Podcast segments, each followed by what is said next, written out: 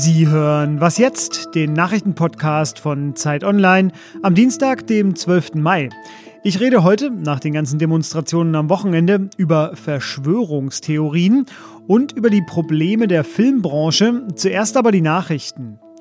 Wie kann angesichts der Corona-Krise Arzneimittelknappheit künftig vermieden werden? Darüber sprechen heute die EU-Gesundheitsministerinnen und Minister in einer Videokonferenz. Auch die Verteidigungsminister der EU beraten sich heute in einer Schalte. Ihr Thema, wie sich die Corona-Pandemie auf die europäische Sicherheit und Verteidigung auswirkt. Außerdem wird über die laufenden EU-Militäreinsätze gesprochen. Nochmal Europa, die EU und Großbritannien setzen heute ihre Verhandlungen fort. Darin geht es um die Handels- und Partnerschaftsabkommen für die Zeit nach der Brexit-Übergangsphase, die Ende 2020 endet. Großbritannien hatte die EU ja tatsächlich Ende Januar offiziell verlassen, ist aber vorerst noch im EU-Binnenmarkt und in der Zollunion. Und die Runde heute ist der Auftakt zur zweiten von drei einwöchigen Verhandlungsrunden per Videokonferenz, die im April, Mai und Juni stattfinden. Und die Gespräche sollen weitgehend unter Ausschluss der Öffentlichkeit stattfinden. Ja, und nach der ersten Gesprächsrunde sagte die EU, dass die Runde eher ernüchternd war. Redaktionsschluss für diesen Podcast ist 5 Uhr. Dieser Podcast wird präsentiert von Ford. Die neuen Finanzierungsangebote von Ford bieten Privat- und Gewerbekunden die Möglichkeit, sorgenfrei durchzustarten. Wer ein Fahrzeug kauft, zahlt seine Raten später. Das Angebot gilt für alle verfügbaren Neuwagen, außer Ford Mustang, bei teilnehmenden Ford-Partnern. Mehr unter Ford.de Hallo und herzlich willkommen zu dieser Folge von Was jetzt? Normalerweise bin ich im Podcast ja ein Freund des O-Tons, des original gesprochenen Worts.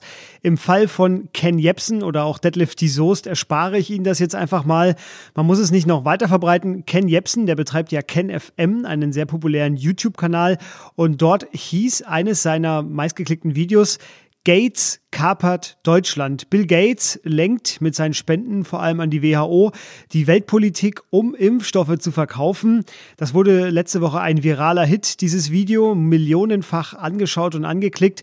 Verschwörungstheorien, die haben gerade Hochkonjunktur. Am Wochenende waren ja auch Tausende gegen die Corona-Maßnahmen auf der Straße bei sogenannten Hygienedemos und bezogen sich unter anderem immer wieder auf die gleichen zweifelhaften Aussagen. Wir wurden auch per Mail aufgefordert, die Thesen von KenFM zu prüfen. Das kann ich leider nicht vollständig leisten in diesem kurzen Format. Aber ich rede jetzt mit Lisa Hegemann aus dem Digitalressort über die Besonderheiten von Verschwörungstheorien während der Corona-Krise. Hallo Lisa. Hallo Fabian. Erst durch das äh, Sharing bei Facebook, YouTube, Twitter oder auch äh, bei Google werden manche Behauptungen ja richtig groß. Ähm, was machen denn die großen Tech-Unternehmen dagegen? Die haben sich überraschend deutlich positioniert und löschen Beiträge und auch Kanäle, die Verschwörungstheorien rund um das neue Coronavirus verbreiten.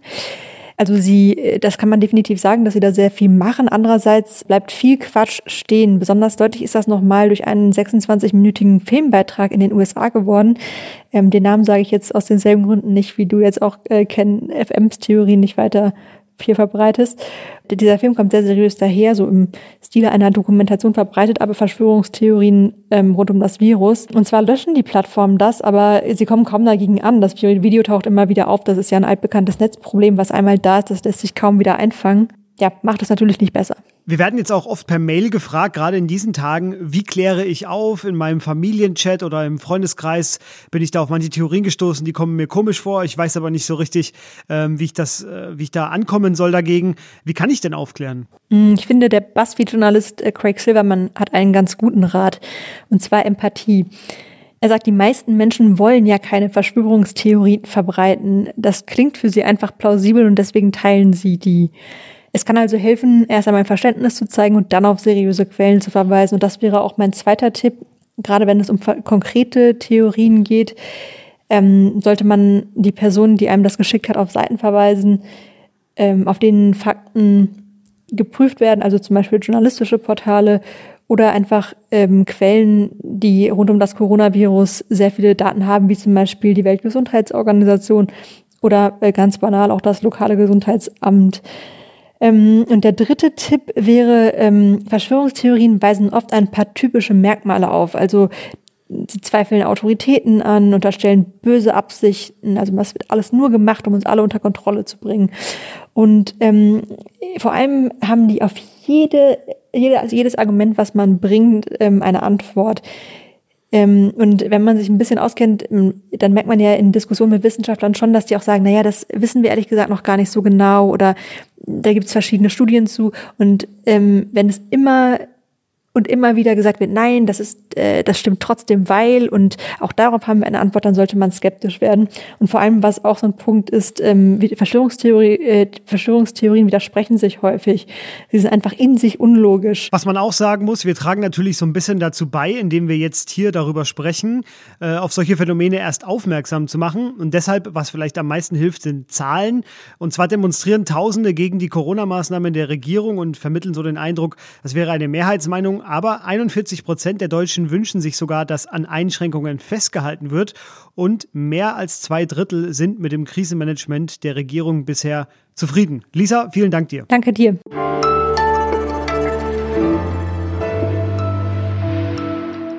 Und sonst so? Sie wollen gute Nachrichten, Sie kriegen gute Nachrichten.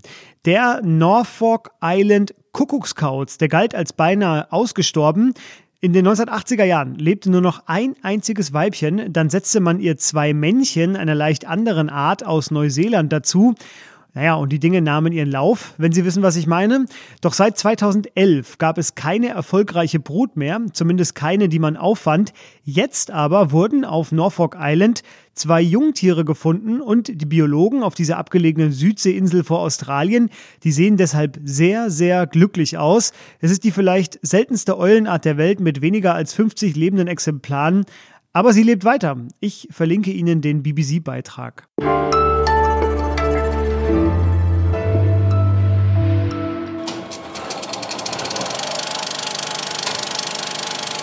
Dieses Geräusch haben wir jetzt alle länger nicht gehört und äh, die Eltern von uns erinnern sich, das war ein Kinosaal, ein sehr alter zugegeben. Die Wiedereröffnung der Kinos, die ist noch nicht in Sicht. Der Deutsche Filmpreis, der wurde in der Zwischenzeit online verliehen und viele, viele Kinostarts wurden verschoben. Auch wenn es nun zu schönen Revivals kommt, wie dem Autokino, wie zum Beispiel in Celle, wo ich am vergangenen Wochenende war, die Filmbranche ächzt und schnauft. Auf über eine halbe Milliarde Euro schätzt der Verband der Filmwirtschaft den Hilfsbedarf aktuell und fordert die Politik zum Helfen auf. Bei Hart aber fair sagte der Schauspieler Ulrich Mattes vergangene Woche, die Kultur wurde bisher sträflichst vernachlässigt bei den Hilfen. Und heute hätten in Cannes die internationalen Filmfestspiele begonnen. Dort wäre mit sehr großer Wahrscheinlichkeit meine Kollegin Wenke Husmann aus der Kulturredaktion gewesen. So aber hat sie erfreulicherweise Zeit, mit mir die Sorgen der Branche zu besprechen. Hallo Wenke. Hallo Fabian. Das Wichtigste zuerst. Gibt es denn Anzeichen für Kino-Wiedereröffnungen? Kann man im Kino Abstand halten? Da gibt es verschiedene Antworten. Keine ist sicher. Und es stimmt, dass es nicht so einfach ist, äh, einfach nur den Projektor wieder anzuschalten oder rein abzusperren. Man muss ähm, das Ticketing umstellen, man muss die Mitarbeiter einweisen. Man muss ähm, die Reinigungszyklen überdenken, die Lüftungsanlagen. In den USA wird darüber nachgedacht, die Temperatur zu messen von Kinobesuchern oder auch eben, wer haftet eigentlich dafür, wenn nachweisbar sich jemand infiziert hat. Ähm, ja, das ist für die Kinobetreiber ist es eine existenzielle Krise, in der Tat. Es wird ja jetzt nicht erst seit der Corona-Krise, aber vor allem da gestreamt, was das Zeug hält. Angeblich kaufen Leute ja auch noch DVDs und Blu-rays, habe ich gelesen, obwohl ich es nicht glauben kann. Aber ähm, wie wichtig sind denn eigentlich die Ticketeinnahmen für die Budgetplaner einer Filmproduktion? Also welchen Anteil hat der Kinobesuch? Ähm, schwankt, ganz grob gesagt, ohne Kino geht es eigentlich noch nicht. Und als Faustregel kann man so ungefähr sagen, zwei Drittel Kinoeinnahmen, ein Drittel Zweitverwertung, wie eben über Stream. Ähm, es gibt aber verschiedene Faktoren, die eine Rolle spielen. Also zum einen auf der privaten Seite ist es natürlich tatsächlich so für Familien, einen Familienfilm sich im Kino anzuschauen, ist inzwischen ein so teures Vergnügen, dass da auch aus finanziellen Gründen auf Streamen ausgewichen wird. Es gibt inzwischen gute Beamer und Leinwände in Privathaushalten, was auch das ähm, Sehvergnügen durchaus äh, groß sein lässt. Ähm, vor allem hängt es aber natürlich an dem Verhalten der Produktionsfirma und wollen und können die aufs Kino verzichten. Also Disney schickt seinen Mulan-Film noch ins Kino, schickt aber Artemis Fowl, also ein Jugendbuch-Bestseller, tatsächlich jetzt nur als Stream online. Und es gab auch schon einen großen Krach. Universal, auch ein großes Studio, hat einen Film, Trolls, einen Zeichentrickfilm, nur auf Stream gebracht gemacht und die Kinoketten haben rebelliert und haben gesagt, wir bringen keine Filme von Universal mehr ins Kino. Es ist ein echter Krieg.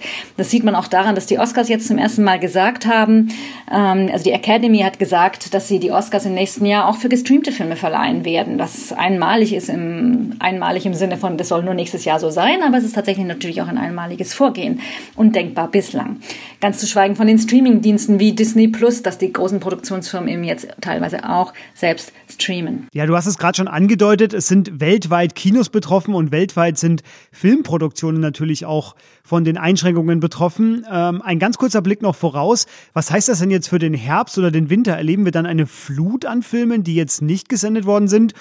Oder kommen dann gar keine neuen Filme in die Kinos, weil jetzt kaum produziert wird? Wie wird das? Das mit den Verschiebungen ist so eine Sache. Es werden tatsächlich natürlich viele Filmstarts verschoben, wobei man unterscheiden muss zwischen den richtigen Großproduktionen, äh, den internationalen. Ein gutes Beispiel ist der James Bond. Das sind sogenannte Day-and-Dates-Termine. Das heißt, die sollen alle zusammen weltweit an einem Tag anlaufen. Daneben gibt's dann die Nationalproduktion, also die deutschen Filme. Da kann der Verleih äh, selber entscheiden, wann er das hier starten lassen will im Kino.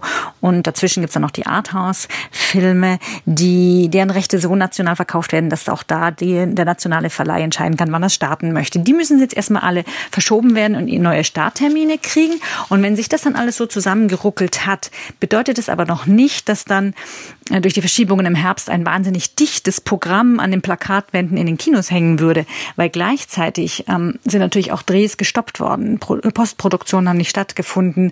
Das heißt, diese Filme werden erst später fertig und kommen nicht, wie ursprünglich geplant, im Herbst zum Beispiel ins Kino. Für den Zuschauer wird sich damit also gar nicht so viel am Programm ändern, aber eben für die Kinos und letztlich auch für die Produktionsfirmen, die haben ein echtes Loch, was entstanden ist. Also die Filmbranche kämpft weiterhin ums Überleben. Ähm, mir bleibt nur noch zu sagen, ich habe mich tatsächlich am meisten auf den James Bond-Film gefreut, auf den neuen.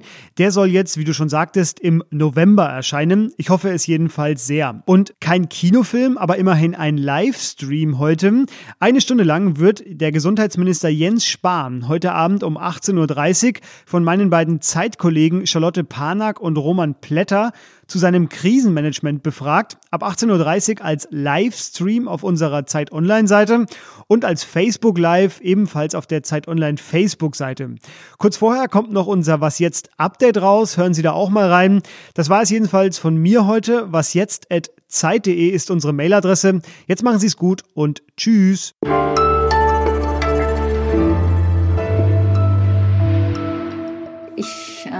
Ähm, nutze die Zeit, um alte Filme, die ich immer schon sehen wollte, zu streamen. Ich habe sämtliche Hitchcocks nochmal durchgeschaut.